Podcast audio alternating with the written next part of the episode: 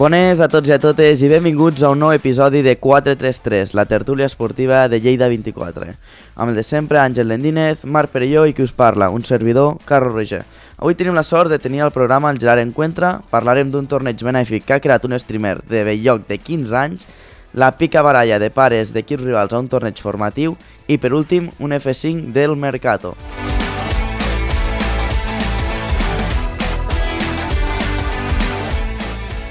Bon dia, Marc Perelló, com estem? Avui amb sí, un convidat especial, no? Bon dia, Gerard. Bon dia. Hem tingut de, de fer bastantes gestions per poder parlar amb tu, eh? Ets un home ocupat, per lo que veig. Bueno, ara mateix no s'ha acabat la temporada i, i bueno, hi ha moltes coses a l'aire, llavors m'imagino que, que la gent vol, vol parlar amb mi. Sí, volíem parlar també amb altres entrenadors, però tenim, tens la sort o no la sort de que avui és l'últim programa nostre i ets l'últim convidat que tindrem, Convidat estrella, no? el convidat estrella. Perfecte. Més que tu, un home de Lleida, tu que està a un- a una bona categoria i portant un gran equip. Bueno, agraït no, de, de col·laborar amb iniciatives com la vostra i a veure si passem una bona estona tots plegats avui. Marc Perelló, tens coses preparades, no? Sí, tenim algunes, Tens una bona enquesta i unes bones preguntes. unes bones preguntes, sí, sí. Pues si vols començar, tira tu, tira tu. Endavant, la teva secció. Una, una mica la primera, Gerard, si, si podries fer una mica de balanç de la temporada i amb quins moments també et quedes de la- d'aquest curs, també. Bueno, aquesta temporada al final es pot resumir a molts nivells, no? Jo crec que a nivell esportiu eh, l'equip a la pista ha funcionat molt bé, ha aconseguit igualar el número de victòries que va aconseguir la temporada anterior eh, i jo crec que en moments de la temporada juga un molt bon bàsquet, no? Jo si he de fer una valoració esportiva eh, crec que molt bona. Pues a nivell a nivell de creixement de club i de projecte també crec que ha sigut molt bo, crec que cada dia al pavelló hi ha vingut més gent, s'ha aficionat més gent a l'equip, llavors eh, crec que totes dues direccions han anat eh, molt ben lligades, no? també és cert que quan la, quan la pilota entra i guanyes partits és més fàcil de que la gent s'hi sumi, però jo crec que la gent que ha vingut al pavelló eh, s'ha sentit identificada amb, amb l'esperit de lluita que, que mostraven els nanos. I ara, de cara a la temporada vinent, l'objectiu segueix sent el mateix? Potser estar entrant en zones de playoff per poder ascendir o... Bueno, això ara t'ho marcarà una mica el mercat, no? Sí que és, si me demanes a mi, doncs jo sóc una persona que m'agrada ser molt ambiciosa i, i portem dos anys jugant eh, doncs un Final Four i l'altre el playoff, que ens hem quedat a, a puntet de jugar a Final Four, llavors, doncs bueno, si més no, intentar repetir el que, el que hem fet aquest any, que és jugar al playoff. La vegada, a vegades la gent és una mica cruel i quan les coses surt bé llavors sí que venen, però a vegades hi ha poca gent que és molt de ADN de les coses surten bé o malament, no a Lleida sinó tot arreu, això també, això també és veritat. Sí, és cert que nosaltres eh, doncs, aquests dos últims anys ens ha anat molt bé i s'hi ha sumat molta gent, però sí que eh, fa dos anys eren mil persones al pavelló, no? I l'últim partit de playoff, eh, amb una entrada pues, de pagament, eh, estàvem al voltant de les 5.000, no? Llavors, pues, sí que a caballo ganador, no? La gent s'hi apunta més fàcil, però bueno, Imagina't si haguessis pujat a l'ACB, això han de fer reformes a, al Barris Nord. Bueno, és, eh, hagués estat un, un somni, no? La veritat és que eh, crec que l'eliminatòria va estar molt igualada i avui, avui pues, podríem estar entrenant perfectament, no? La llàstima és que ens va faltar una mica d'ofici a l'eliminatòria. I, I en aquest sentit, parlant d'aquesta eliminatòria, quin, per quins, quin, no sé si creus que hi ha dues fases, quin, per quins moments passa aquesta eliminatòria i, i en quin moment veus que l'equip té les seves opcions no? de, de passar-la també. Bueno, jo crec que nosaltres a nivell tàctic el partit el tenim molt ben preparat no? des del principi. Llavors jo crec que cada partit que juguem, cada partit perdut contra el Valladolid eh, eh, tenim les nostres opcions de guanyar. En el primer jo crec que hi ha un moment que fallem coses molt, molt fàcils i ells eh, no ens perdonen quan, quan nosaltres perdonem i ells no. En el segon hi ha una jugada que és totalment decisiva i en l'últim aquí crec que hi ha un moment al tercer quart que estem guanyant de nou, que és el moment que, que podem apretar una mica i matar el partit, no ho fem, ells ràpidament retallen i en els últims minuts els nervis ens juguen una mala passada. I, I en aquest sentit, ara, quina és una mica la, la previsió de fitxatges? No sé quins moviments hi ha, estan havent ara mateix, si puguis explicar.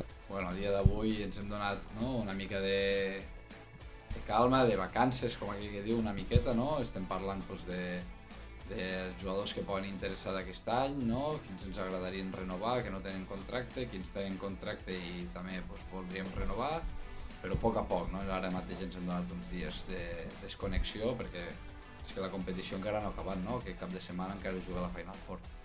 Però igualment, per exemple, teniu algun perfil que digueu aquest s'ha d'apuntar a més, això potser ja està més cobert, per tant no, no anirem cap aquí. Ja et dic, ara mateix... Què busques, Àngel? Què busques? No l'apretis, home, 13 de juny. Eh, ja reencuentra i ja està amb el banyador. Eh? No, no, sí, sí, la veritat és que va ser un cop dur l'eliminatòria al Valladolid, no? perquè pensàvem que podríem passar a l'eliminatòria Uh, I ara mateix pues, sí que hem tingut alguna reunió de pues, a veure quins jugadors de l'actual plantilla ens interessaria tornar-los a fer una oferta i, i, bueno, i com bé dieu, pues, encara és d'hora. No? I a mi, a més, la meva manera de treballar és d'anar amb calma, d'intentar encertar molt el que fitxem, perquè al final nosaltres no som un dels grans, de, grans pressupostos de la Lliga, llavors hem d'anar a poc a poc i bona lletra, no? que a vegades quan vas molt ràpid pues, no pots jugar pels objectius aquests de quedar entre els cinc primers, per exemple. Sí, i en, i en aquest sentit, a nivell més personal, has tingut, ara a l'acabar la temporada, és això, l'equip ha arribat als playoffs, has tingut ofertes d'altres equips que, que t'han fet dubtar o alguna oferta temptadora? O... Bueno, a mi m'han arribat uh, molts rumors, per dir d'alguna manera, o interessos de diferents llocs, però no així com a oferta, com a tal, no... Reformal. Que jo sàpigui, no? Ah, bueno, tots aquests temes també, com ja us he dit, no? acaba d'acabar la temporada, ha sigut una temporada pues, uh, molt xula a nivell esportiva perquè hem guanyat molts partits, però també molt dura perquè hem tingut uh, molts jugadors i això s'implica pues, cada setmana tindré que, que ensenyar els nous sistemes als, ensenyar els sistemes als nous jugadors. I ara mateix pues, bueno, sé que hi ha interès de diferents clubs, però no... Tot això ho porta el meu agent, jo avui en dia també tinc contracte amb, amb el Força Lleida per l'any que ve, així que... No, no, i és 13 de juny, vull dir, queda molt temps perquè et truqui la porta algun de la CB per deixar-ho ja. Com va... I de que ja has comentat de que també vau haver de fer molts canvis a la plantilla i tal, de, amb molts jugadors. Com va suposar la plantilla i el factor intern la marxa de carrera? Bueno, uh, va ser un cop dur i inesperat, no?, en aquest sentit. Al final, el Michael va tindre una primera oferta per marxar a la CB a, al desembre, a finals de desembre i la va refusar. El club li va fer una millora de contracte, li va treure la, la clàusula de sortida que tenia. Llavors ja ens imaginàvem que acabaria la temporada amb nosaltres, no? I que, bueno, uh, va haver un dia que anàvem a entrenar i, i a mi sempre quan entro pues, vaig directament al despatx i em va citar el director esportiu aquell dia i vaig pensar, bueno, algun jugador deu estar enfadat o algo i, i algo ha passat, no? I me diu, sàpiguis que ahir va lesionar aquest jugador Gran Canària i sembla que al Michael li han fet una oferta i podria ser que marxés. Ostres, llavors sí que va ser impactant en aquell moment, no?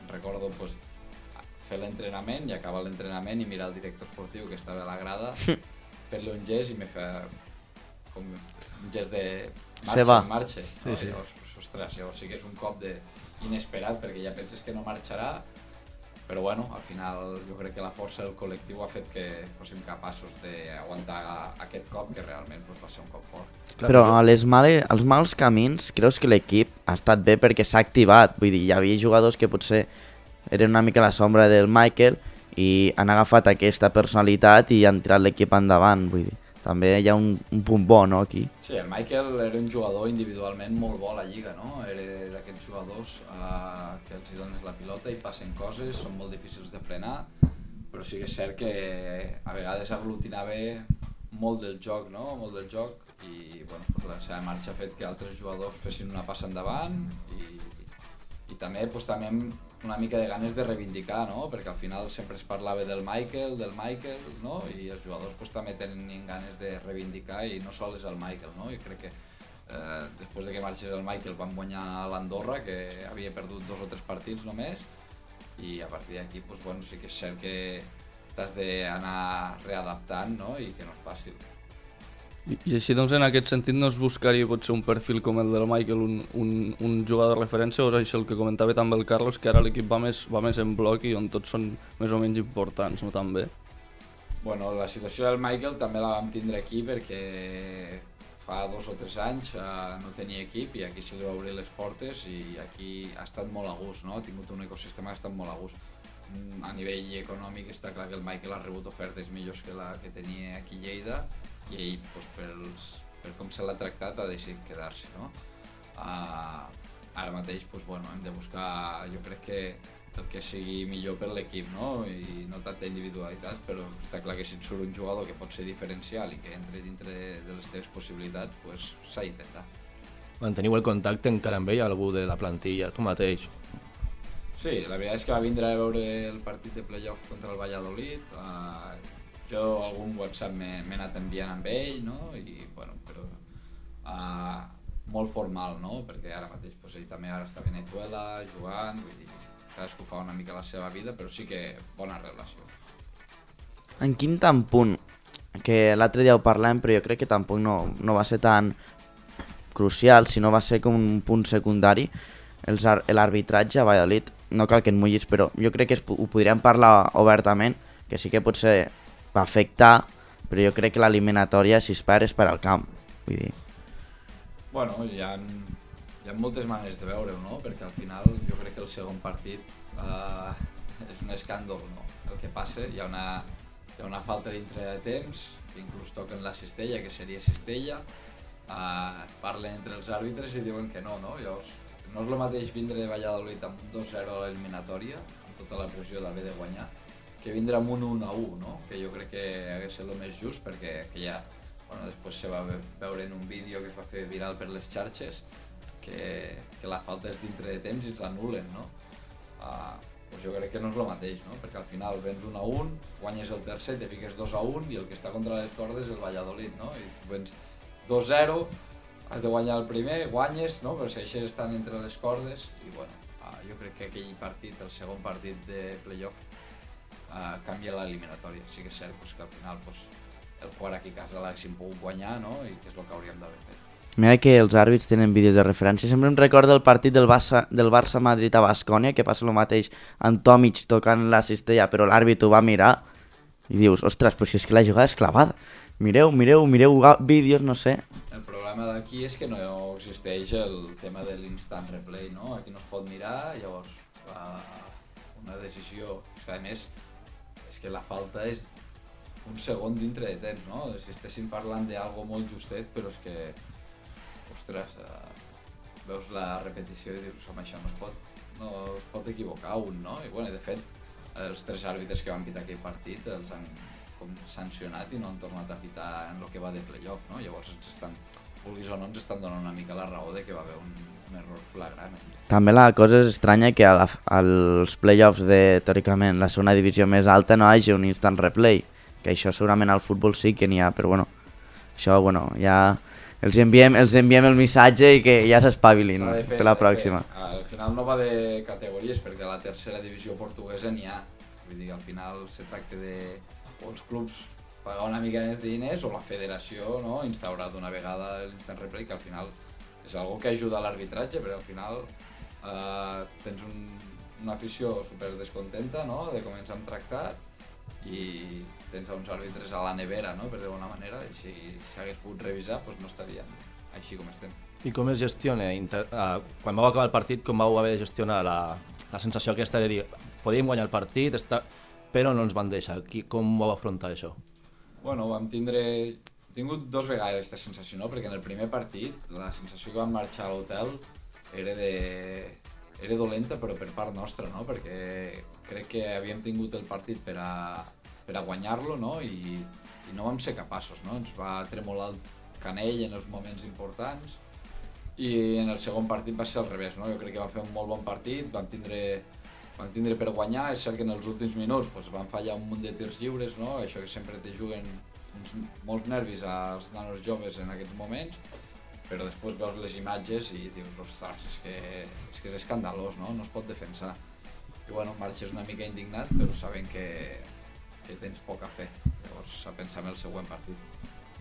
Llavors, en, ara una mica més, més general, quina, quina valoració fas doncs, de, la, del, del, de la teva etapa fins ara al Lleida? Tenint en compte això que vas arribar del Pardins, no sé com, per tu com va ser aquest salt també.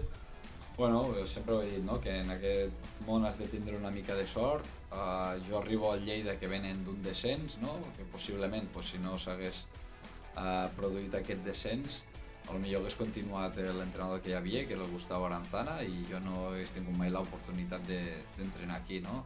Crec que allí pues, hi ha un descens que salve als despatxos, Uh, jo vinc de fer un parell de temporades molt bones amb el Pardinyes a l'Alep Plata i se'm dona l'oportunitat, no? I a partir d'aquí, pues, bueno, crec que uh, tant jo com el club hem crescut plegats, no? Hem anat a poc a poc pues, ficant el ciment, el ciment del que ha de ser un projecte sòlid i, i ara mateix pues, ens trobem uh, amb un ple creixement. Segueixes més esports de, aquí a Lleida, l'Atlètic Lleida, el Mollerussa, el Lleida Esportiu? Bueno, en ve de família, no? O sigui, a casa meva se segueix molt els esports, jo sóc a... he anat a veure molts partits del Lleida Esportiu. Jo t'he vist, eh? Jo puc dir que allà dalt de tot, al costat de, de les cabines, he vist el Gerard Encuentra, eh? He, seguit molt el hockey, m'agrada molt el hockey, sóc abonat al hockey, i seguir, a veure, seguir, he anat seguint-los tots, no? Però anar-los a veure, pues, els que més he anat a veure són el hockey i el Lleida de futbol. Què et sembla, és que hi hagi molta afició a uns costats i a l'altre... Mm, hi hagi una pota mig caient. Bueno, que és Lleida també, això ho entenc, eh? que la, la gent no es pot dividir tampoc. No, però sí que es pot recolzar una mica tot, no? Jo crec que al final, aquest any a Lleida de futbol, vulguis o no, eh, eh, aconseguir una invitació no era, no, era, no era molt difícil, no? I llavors, bueno, has de tindre una mica de, de ficar de la teva part, no? I bueno, jo crec que aquí a Lleida sempre ens apuntem a lo que va bé, no? Quan les coses van bé, doncs, eh, eh, ens hi sumem es tracta de, de recolzar, no? Hi ha una frase que a mi m'agrada molt, no? Estima'm quan menys m'ho mereixo, no? I, aquesta és la realitat, no? Quan un club pues, li està costant i tal, el que no has de fer és tirar-li més pedres, sinó ah, pues, encara que no li vagi bé, li has de donar aquell carinyo que segurament necessite per a seguir creixent. Jo també crec que un dels únics problemes era que tots els equips de Lleida volien jugar a les 12 jugar el Força Lleida a les 12, jugar el Lleida Esportiu a les 12 i el hockey a les 12. Pues la gent, vull dir, Lleida som els que som, no és Barcelona, vull dir, un millor va cap aquí i un millor va cap allà, sinó que pues els que som, pues, ens hem de separar. I, I en aquest sentit, parlaves una mica abans de, bueno, parlam de la teva trajectòria, tens un objectiu fixat per dir, jo si aconsegueixo això ja, ja puc deixar el, el Força Lleida, si el deixo amunt ja el puc deixar o, o no t'ho has plantejat? Bueno, no m'ho plantejat no m'ho he plantejat, no? Si me preguntes què m'agradaria, doncs m'agradaria entrenar a la CB i si pot ser ascendint al Força Lleida, no? Això és el, un dels objectius o un dels somnis que, que pues, aquestes dues temporades jugant el playoff que, que veus a prop, no? Però, bueno, uh, no, no m'he plantejat més que això, no? Jo sóc molt de curt termini també, vaig mirant dia a dia, així que, bueno, seguim mirant. Anem a les preguntes ràpides, així per accelerar el ritme, va. I, i una mica l'afició del Barris Nord és... La millor. Un lloc on, on desconnectar, un lloc on perdre't?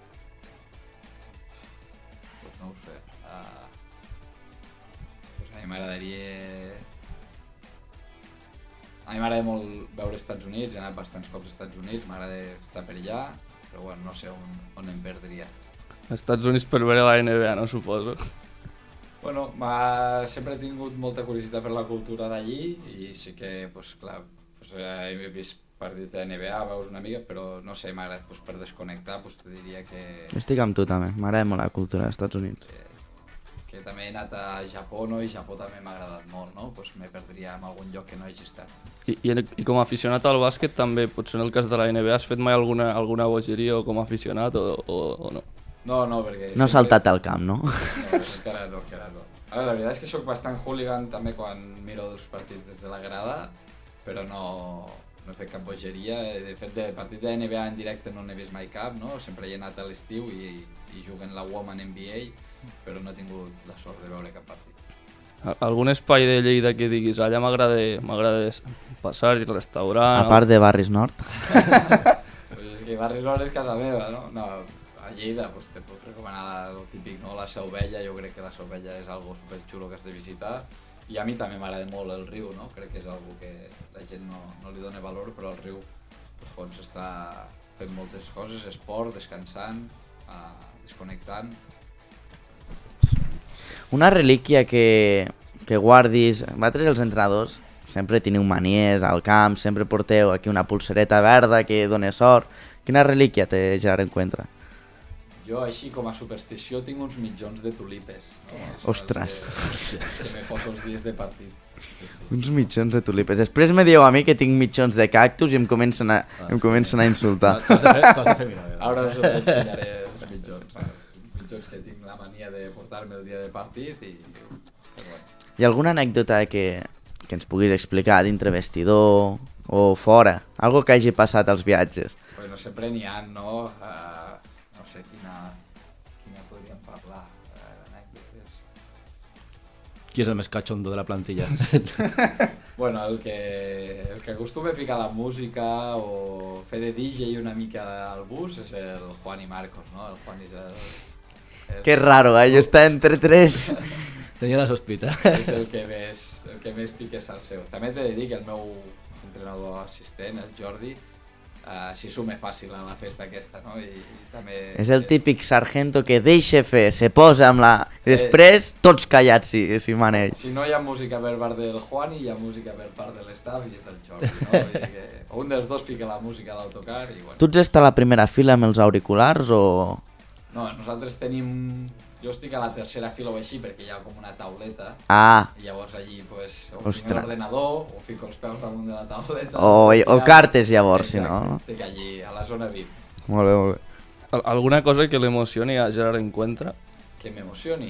Uh, bueno, pues, veure el pavelló, no? conèixer el teu nom, no? veure aficionats a viure-ho molt intensament. Jo, per exemple, recordo l'any passat quan vam anar a la Final Four a Girona, baixar de l'autocar i, i al·lucinar, no? veure un munt de gent amb bengales, seguir l'afició, un- una rebuda tipus de Champions, uh, pues això fica pels de, pels de gallina. Això que nombrin Gerard Encuentra així cantant, ostres, deu ser bonic, eh? És bonic, és bonic. Eh, tot bé gràcies al nucli Bordeus, no? que s'ha creat aquesta penya d'animació que són, són la pera, no? per, parlant una mica més... No, Els mini-dracs, podríem dir. són uns cracs, són uns cracs, eh, han fet un munt de desplaçaments a, a, amb nosaltres, no? jo crec que ens han anat a veure Cantàbria, a Burgos, han anat a Guipúzcoa, van vindre a Valladolid, uh, pagant, no? i pagant autocar, que al final té un... Bueno, la veritat és que uh, té Això no li donen mèrit i, i jo quan vaig veure, per exemple, els dracs tampoc no és que vagi molta gent, potser va més gent del Força Lleida que els dracs mateix als, als, als desplaçaments, però bueno, Són està molt bé. passada, la veritat és que s'ha creat aquesta penya i esperem que, que, s'hi pugui, que pugui créixer i que pugui seguir molts anys. I si, si no fossis entrenador, què t'agradaria ser o, o què, on, on et veuries també? Bona pregunta. No, jo vaig estudiar Administració i Direcció d'Empreses, estava treballant en una empresa aquí a Lleida, no?, i estava molt content, no? A mi el, el... estava content en el que estava fent, el fet de fer, deixar la feina per dedicar-me a això és el que em va fer una mica més de respecte, però ara, doncs, passat aquestes dues temporades, eh, penso que és una decisió molt encertada. Que Ara fer. estem aquí parlant sobre tu, imagina't. Qui ho diria? Bueno, sí, sí, sí, sí, tal qual, no? Uh, la veritat és que abans compaginava, no?, treballar amb el Pardinyes uh, i feia les dues coses, però ara mateix pues, dedicar-me a això del bàsquet uh, és algo que, que em fascina i, i ojalà pugui fer-ho molts anys. Eh, bueno, quin és el plat preferit de Gerard Encuentra? Bueno, uh, pasta, pizza, qualsevol italià és el que m'agrada, també m'agrada el sushi, no? Però uh, diria que un, un bon plat de pasta sempre me'l miro amb, amb bons ulls. Al, algun talent ocult que diguis... "Ah, És un talent ocult que diguis que tens? Buah, cap, no, no, no en tinc. Ostres, és que a mi em va sorprendre el de Xavi Hernández. Va dir que li agrada cantar al karaoke. Pues no, Vaig l'imagino. quedar, jo dic, ostres, tu. No, no, sóc bastant normal, me considero bastant malalt del bàsquet, vull dir, si vens un dia a casa meva, doncs segurament si hi ha la tele veuràs bàsquet, no? Només si reprodueix bàsquet i després doncs, també m'agrada llegir, però no. No hi ha un talent amagat com jugar a ping-pong o, o tennis... M'agrada, m'agrada jugar a tots els esports, no? De petit havia jugat a futbol a l'Atlètic Segre, però tant com talent no ho diria.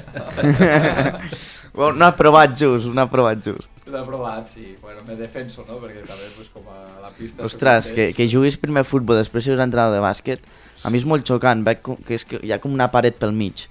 Bueno, vaig començar jugant a futbol perquè a casa meva el meu pare era molt del futbol, no? El meu padrí també havia sigut molt del futbol, però bueno, uh, ja li vaig tindre que, ja el vaig tindre que decepcionar quan eren 10 anys, no? Que li vaig dir que em volia canviar al bàsquet, no? Però suposo que devia ser un com tu també. Perquè com va ser aquesta connexió amb el bàsquet? Com vas dir, mira, això és el que realment m'agrada a mi? No es veia bé amb les cames, va dir, "Pues ho intento amb els braços. No, eh, la veritat és que jugàvem un bon equip a l'Atlètic Segre, teníem una bona generació, està clar que jo no era dels bons, no?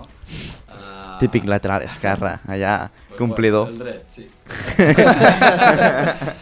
Que despejava la pilota i no et compliquis, no? Però la veritat és que al bàsquet uh, pues, està bé uh, jugant els play-off, tipus el que estem fent ara, no? Havia una certa, començava a haver un cert interès i anàvem amb el meu padre a veure els divendres el que era Cap Bravo Lleida i va un cap de setmana que no tenia partit de futbol, que feien unes proves de bàsquet al pavelló de Pardinyes i vaig anar a provar i des d'aquell dia com a que eh, ostres, el bàsquet em va agradar no? i, i l'any següent pues, vaig deixar el futbol per dedicar-me a, bueno, per a jugar a. Sempre petits detalls. Just aquell dia, pum, ja sí, està. Tinc, tinc molt gravat perquè recordo anar, anar a això de que feien les proves aquestes i arribar al pavelló i quan arribes al pavelló eh, s'utilitza un calçat diferent no? per jugar a bàsquet. No pots anar amb el calçat de, del carrer. I jo anava amb unes bambes com havia anat pues, pel col·legi tota, i arribar allí i dir-me però no, no, que així no pots això, no? I anar,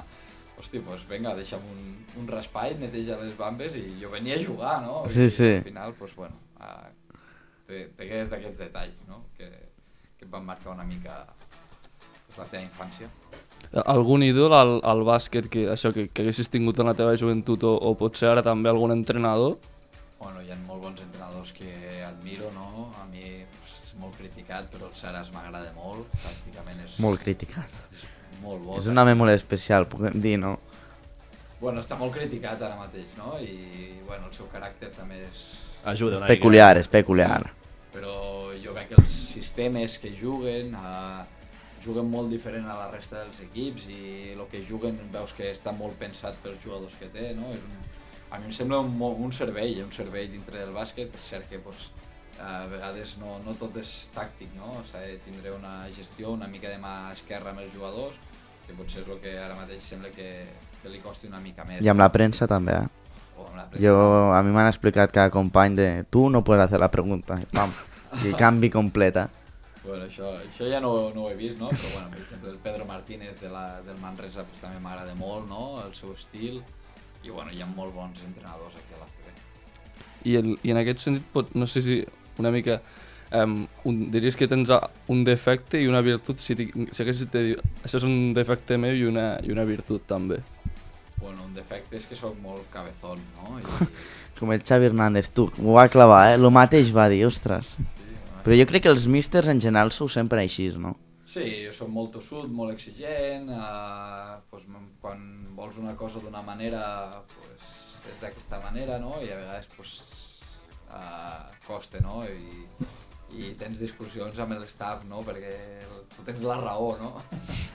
però, però bueno, uh, i virtut, doncs no sé, això.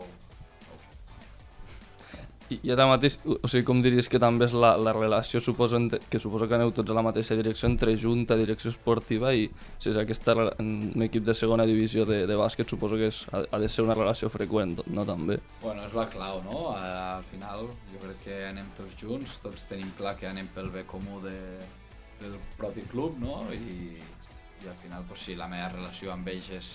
Bueno, el director esportiu és colze amb colze, eh, cada dia està amb nosaltres al despatx, mirant els entrenaments, parlant a diari, a més que jo ja el coneixia d'abans, no? I tinc una molt bona relació.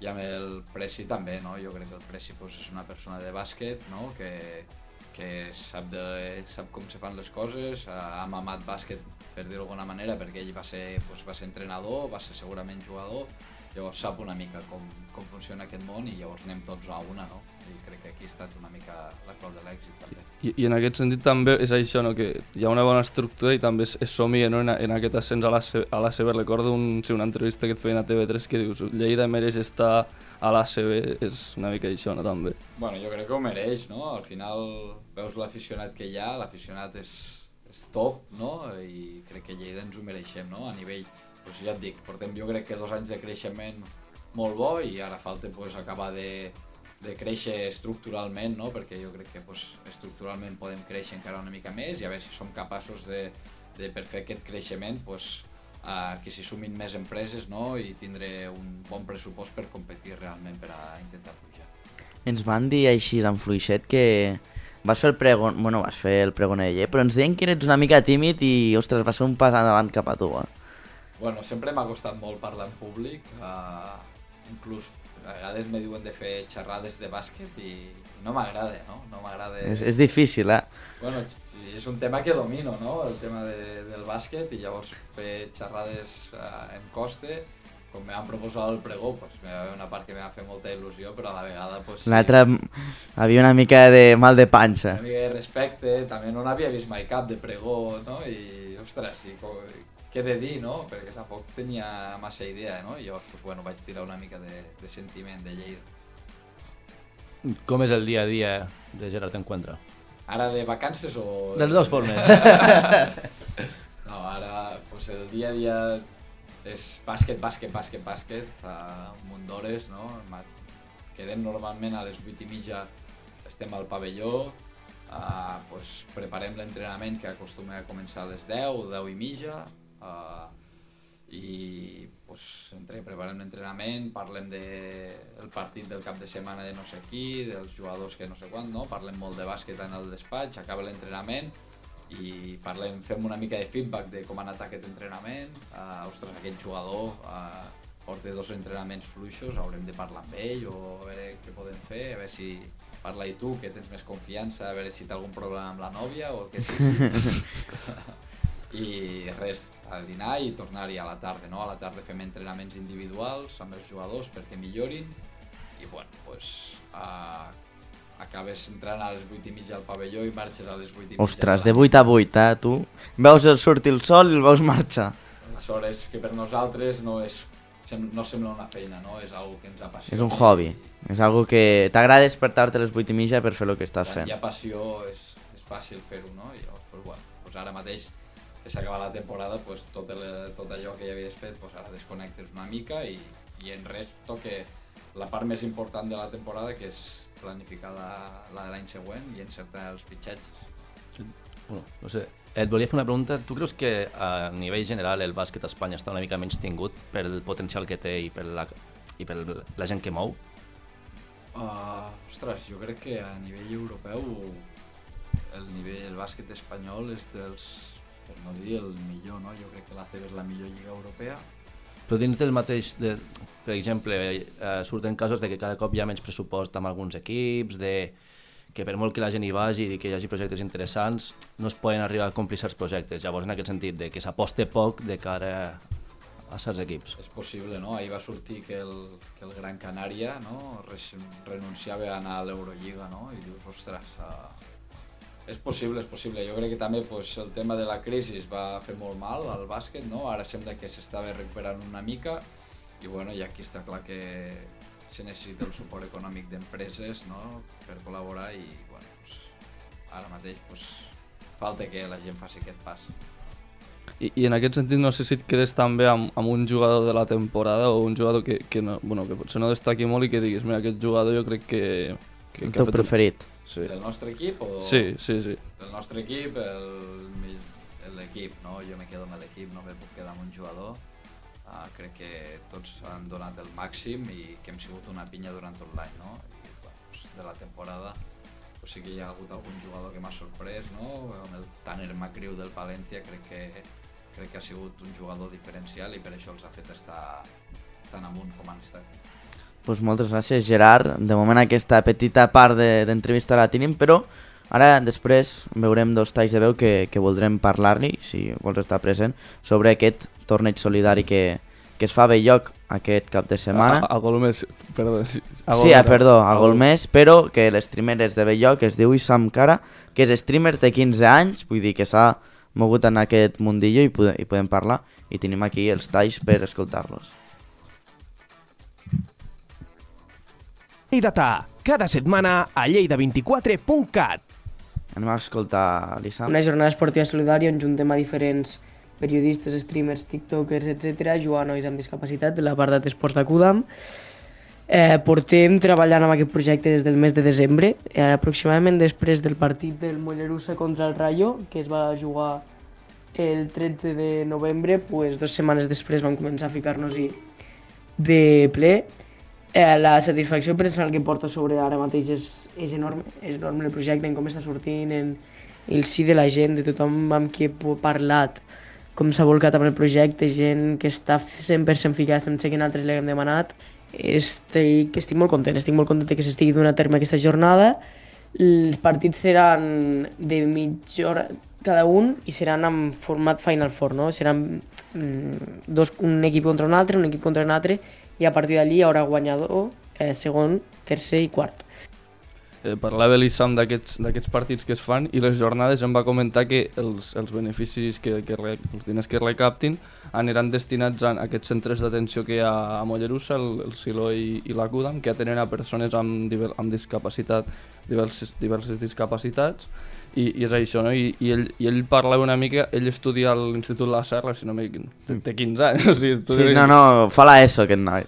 I, i, i davant de l'Institut La Serra, jo, jo perquè sóc de Mollerussa ho sé, eh, davant de la Serra hi ha el, aquest centre, el centre Siloé, i després també uns carrers més enllà, un, un altre barri a, a la Cuda, no? I, I diu que li va sortir aquesta idea perquè diu vaig veure la gent, ta, aquesta gent que jugant a futbol és feliç, no? I que millor que fer unes jornades, i a més amb personalitats conegudes, el, si no m'equivoco parlem David Bernabéu, abans, David sí. Bernabéu, I molts més que ara confirmat que són periodistes que han estat també a una sala de premsa, a una, a una roda de premsa de Xavi, que I- són jovenets. col·laboradors de Gigantes també. Sí, no, no, col·laboradors de Gigantes. Eh, també hi ha el del 10 del Barça, que és company meu de, de feina. També hi ha Guillem Borràs d'Iniestazo, no, no. David Bernabéu de l'Esport, Marc Viella, Marc Vidiella de Punto Deportivo, està molt bé. No sé què et sembla tu que un nen amb 15 anys t'hagi muntat aquí un percal que t'hagis quedat flipant. Bueno, genial, no? Una iniciativa molt bona, a més, no? Uh, solidària, així que... Creus que necessitaria Lleida un, una jornada solidària així? Que s'ha intentat fer eh, avui amb lo d'Ucraïna, però que tots, no sé, tots els clubs es reunissin per fer aquesta jornada.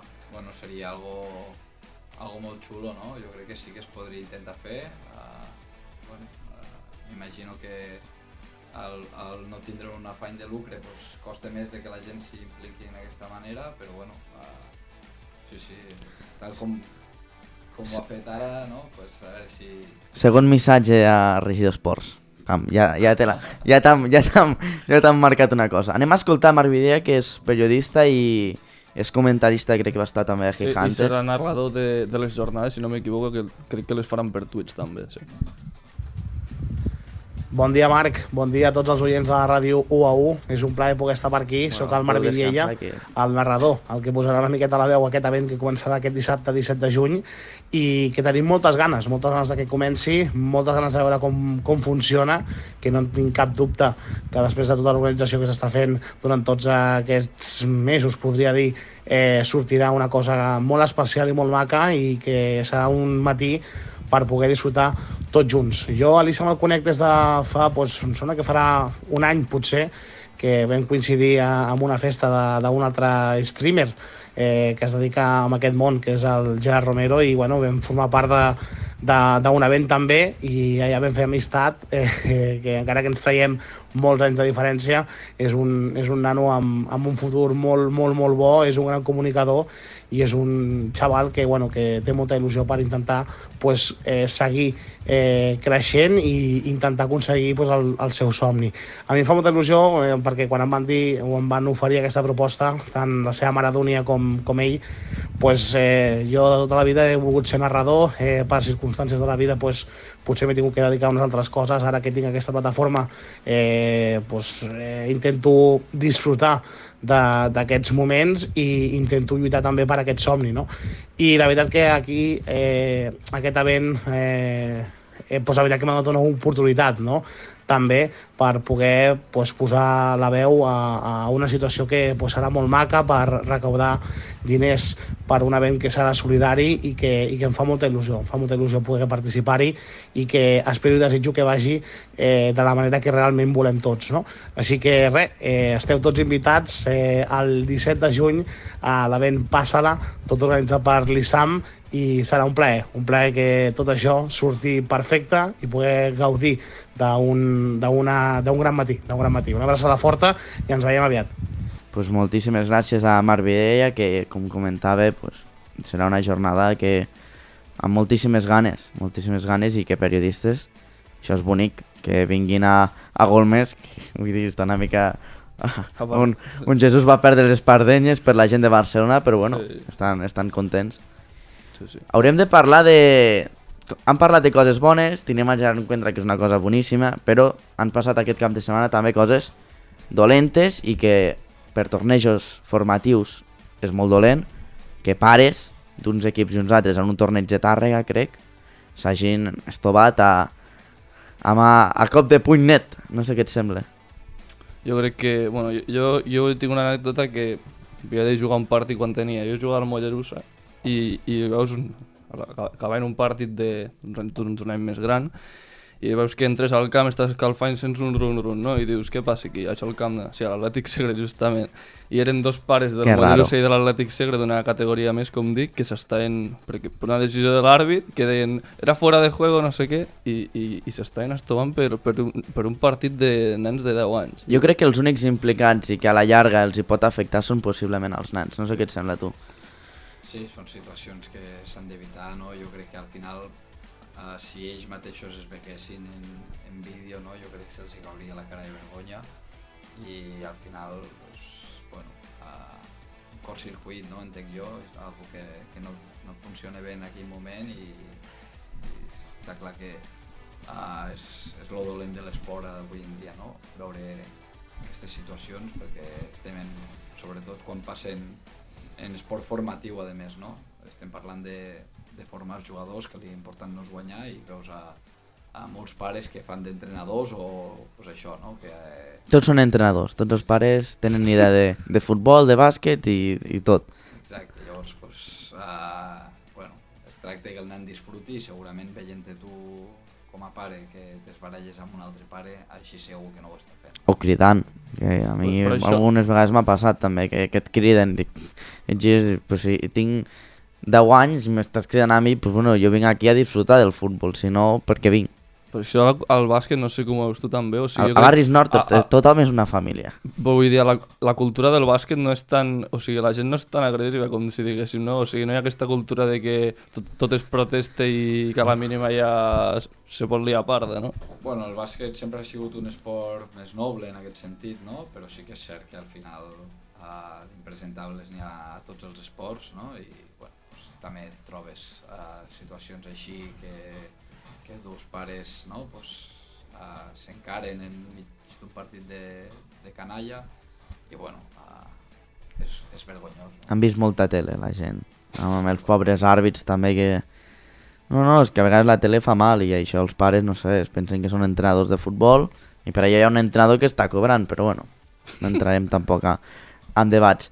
Per últim i per acabar, molta gent ara fa la pregunta, segueixes la Kings League? Uh, no l'he seguit, no l'he seguit. Oh, uh, primera persona que diu que no, eh? no l'he seguit, però m'he anat enterant de coses, és inevitable, no? Perquè al vestuari pues, els jugadors ni parlen. Sí, en parlen. Uh, pues, els més joves de l'estaf pues, també l'han seguit i m'he anat enterant una mica, no? Pues, però no... De quin equip és el- el- l'equip del Força Lleida, exactament? Ah, no, ara- O hi ha una varietat, hi ha una varietat de... En mates. En, en Mato, no? Bueno. Imagino que del Kun Agüero, del Juani... Ah, sí? No, no sé, no sé. No sé. Ai, ai. Pensava que, era, pensava que anava a dir Gigantes o algo així, no? Bueno, és que ahir va haver una mena de, de programa, així per, per acabar ja, que teòricament Shevchenko, un que... No, teòricament no. Bueno, teòricament no i, i Oficial- pràcticament, vull oficial, dir. Oficial, a, a Ultimate Móstoles. un que guanya la pilota d'or jugarà a un equip d'Ultimate Móstoles. Bueno, veure el Ronaldinho, no? Això, Sí, sí. Tu t'imagines una Kings League de bàsquet o seria una, una locura?